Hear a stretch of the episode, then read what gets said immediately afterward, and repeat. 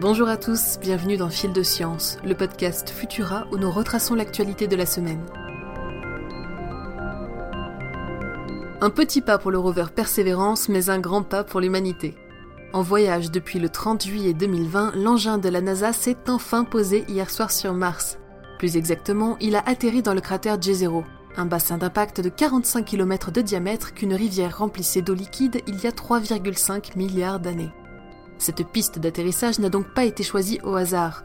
Les scientifiques sont convaincus que ce cratère pourrait abriter de nombreux fossiles de micro-organismes, si tant est que ceci ait un jour existé, bien entendu. Les premières images de la surface sont d'ores et déjà disponibles, mais il faudra patienter encore quelques heures pour visionner les premières photographies en couleur de la planète rouge. Persévérance ne rentrera vraisemblablement pas les mains vides puisque son objectif principal est le retour d'échantillons martiens sur Terre, mais il faudra compter une dizaine d'années d'efforts et de coopération pour que sa mission soit menée à bien. On attend avec impatience les premiers retours de la NASA sur l'état de fonctionnement du matériel embarqué et notamment du petit hélicoptère Ingenuity qui devrait réaliser le premier test de vol martien de l'histoire. Ces développements seront à suivre sur Futura, bien entendu.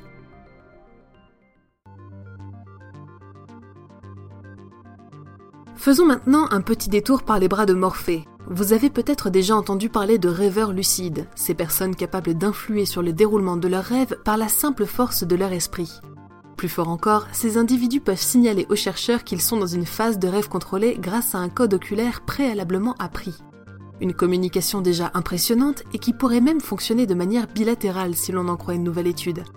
En effet, certains sujets seraient parvenus à répondre à des questions de calcul mental posées par un expérimentateur pendant qu'ils dormaient, toujours grâce à un code oculaire ou via la contraction de leurs muscles faciaux.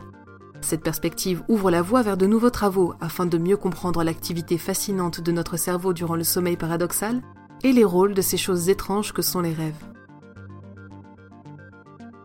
Du côté du coronavirus, un nouveau variant entre dans l'arène.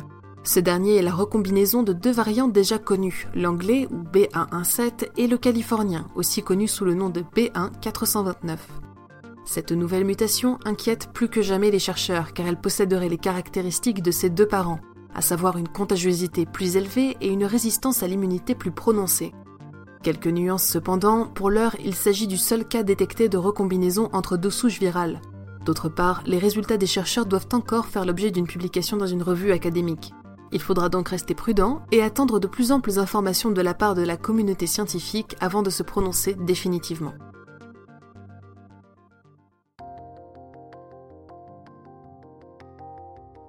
Le vivant peut se terrer même dans les coins les plus insoupçonnés. Alors qu'ils étaient partis en expédition en Antarctique à la recherche de sédiments, des chercheurs britanniques, australiens, américains et néo-zélandais ont observé des formes de vie inédites sous une plateforme de glace flottante à plus de 900 mètres de profondeur. Cet heureux accident pose d'importantes questions aux biologistes. Comment ces organismes sont-ils arrivés là? Que mangent-ils? Depuis combien de temps sont-ils présents?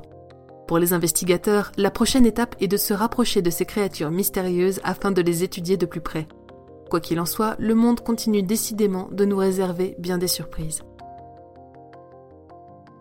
Et enfin, terminons cet épisode de manière spectaculaire avec l'éruption de l'Etna, son cratère sud-est est actuellement le lieu d'une activité strombolienne de toute beauté, avec des fontaines de lave et des coulées qui accompagnent des explosions sporadiques du cratère de la Voragine depuis le 16 février dernier.